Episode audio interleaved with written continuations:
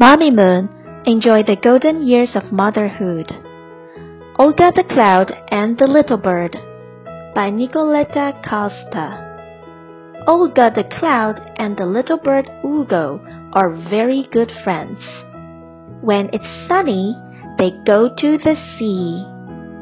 When it rains, they read a book. At five, they have some tea. When Ugo is tired, Olga the Cloud takes him in her arms and he sleeps. Boys and girls, do you have good friends? What do you do when you are with good friends? You can talk about it with your parents.